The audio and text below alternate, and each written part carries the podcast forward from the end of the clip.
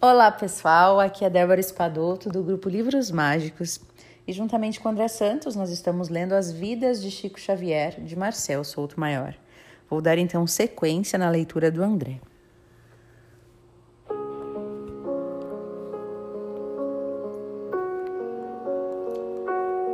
Sob o peso dos 80 anos, Chico foi persuadido por seu médico e sobrinho, José Geraldo, a se afastar do grupo espírita da prece. A angina e as pneumonias o convenceram a participar das sessões apenas se o seu estado de saúde fosse estável. Após exames semanais, receberia ou não autorização para atender os desesperados. No início dos anos 90, muita gente começou a se acostumar com a ausência de Chico e a se conformar com a sua fragilidade. Muitos fiéis se satisfaziam em parar na porta de sua casa para captar energias positivas e ir embora. Ônibus estacionavam diante do portão e os passageiros rezavam. Numa destas paradas, Eurípides entrou no veículo e pediu que a moça, com o nome de Flor, o acompanhasse. Rosa seguiu-o.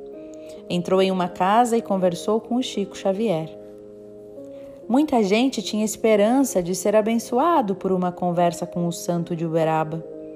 Alguns desesperados não se conformavam com a falta de contato e insistiam. Um deles esmurrou o portão de ferro da casa de Chico, até perder as forças. Entre um soco e outro, ele berrava: você está se escondendo. Preciso falar com você, é urgente.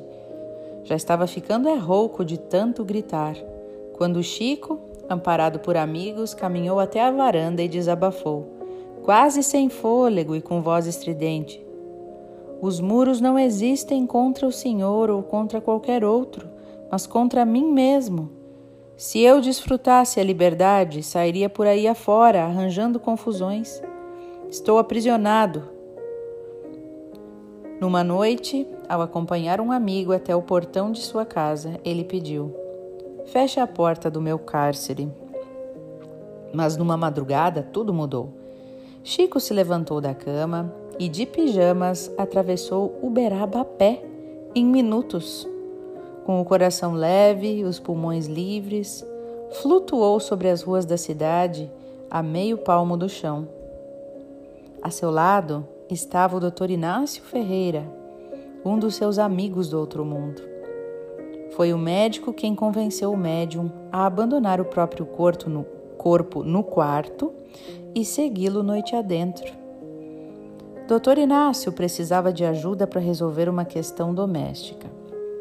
Chico deveria convencer a ex-mulher do companheiro a não se desfazer dos livros dele Afinal, ele precisava de sua biblioteca para continuar o trabalho no sanatório em outra dimensão. Chico persuadiu, persuadiu a viúva com frases sopradas pelo velho conhecido. E após a longa noite, voltou para casa. E com alguma resistência, quase um nojo, deitou-se sobre a massa gelatinosa espalhada no lençol.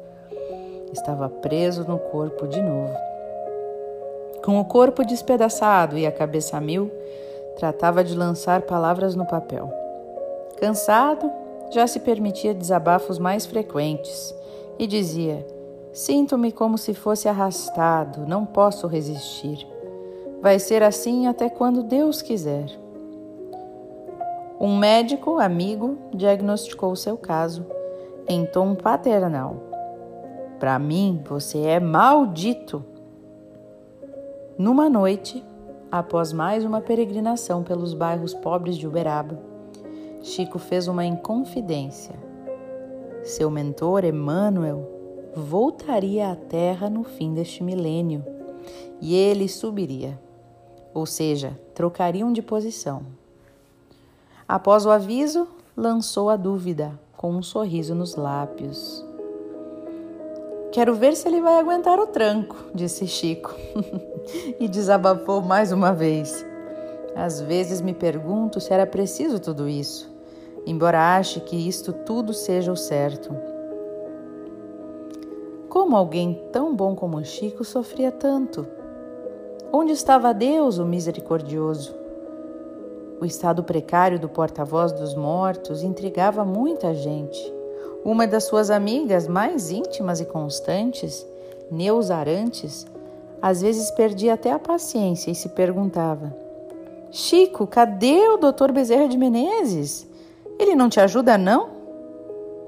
O paciente, o Chico, que mal conseguia andar ou falar, respondia, meio sem graça: Ele ajuda muito, toda tarde vem me visitar. Para justificar a sua própria agonia, Chico gostava de contar a história de Teresa de Ávila, filha de pais ricos na Espanha poderosa do século 26. 16. Ela abandonou a ostentação, entrou para o convento Carmelita da Encarnação e iniciou uma série de viagens pelo país para fundar abrigos para todos os órfãos e viúvas miseráveis, cujos pais e maridos foram mortos nas intermináveis batalhas expansionistas. A pé e montada em mulas, enfrentou pântanos, montanhas, florestas, atormentada por crises de angina e febres intermitentes. Numa de suas maratonas, ela tentava atravessar um rio quando um temporal desabou e a correnteza a engoliu. Já estava prestes a se afogar quando foi salva por Jesus. Após agradecer comovida, ouviu as palavras pouco animadoras do Salvador. Está vendo, Teresa? É assim, em meio aos perigos da estrada, que eu trato os meus discípulos e os meus amigos queridos. Teresa não resistiu e apelou para o senso de humor. Ó oh, Senhor, compreendo. É por isso que os tendes tão poucos. Chico se divertia com a história. Neus Arantes também. E de vez em quando ela encarava o amigo, cada vez mais fraco, e dizia: Por isso os tendes tão poucos. e Chico sorria. Em julho de 1992, um jovem do Paraná pulou o muro de sua casa e, com um revólver na mão, anunciou o motivo da sua visita: matar o mito. Foi desarmado a tempo pelo PM Aparecido Evaristo Rosa. Terminou o dia na prisão, mas foi solto e encaminhado de volta à família na tarde seguinte, a pedido da ex-futura vítima. O próprio Chico pagou a sua passagem de ônibus. Para ele, a culpa pelo atentado não era do paranaense, mas dos obsessores interessados em assassiná-lo.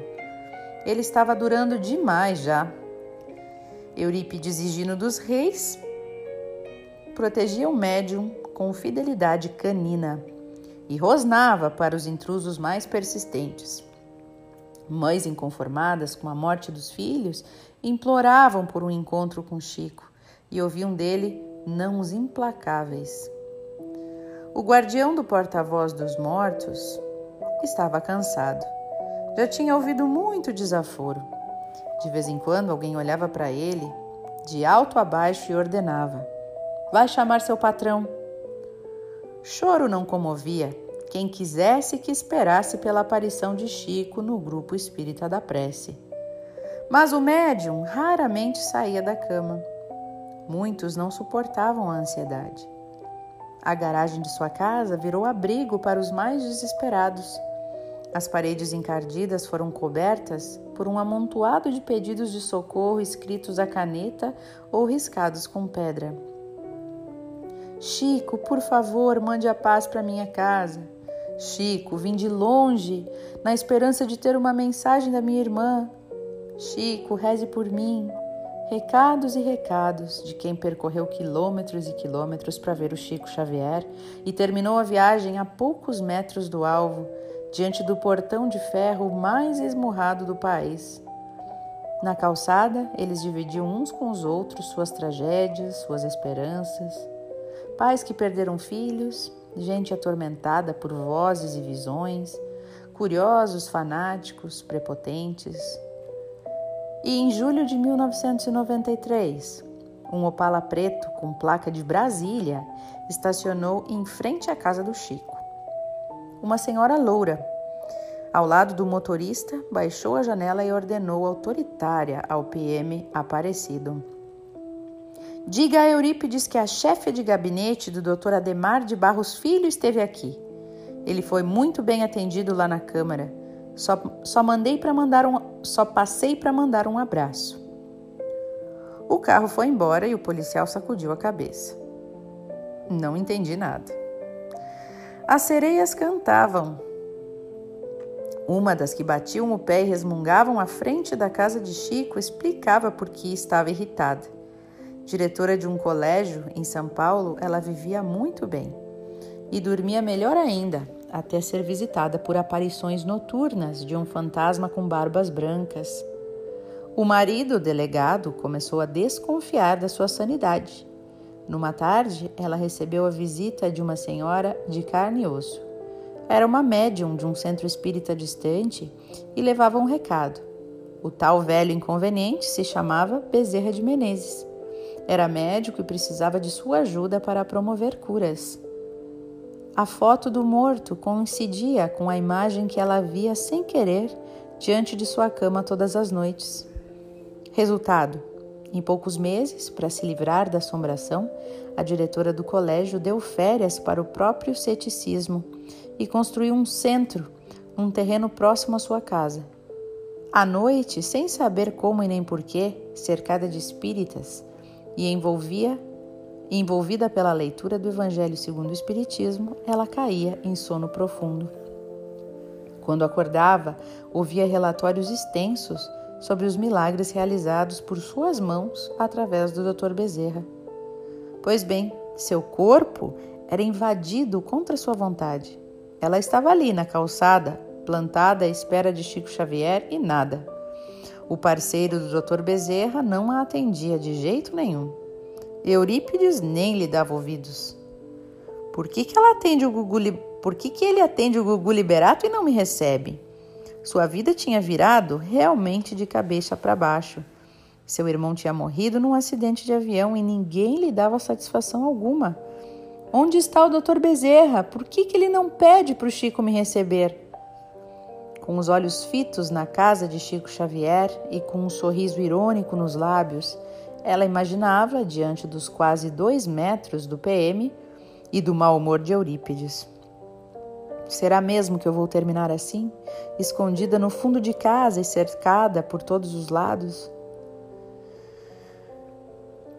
Bom, eu vou parando por aqui então e a gente continua com o André a saber mais fatos deste final de vida, os últimos dez anos do Chico Xavier. Um beijo no coração de todos e até o nosso próximo encontro.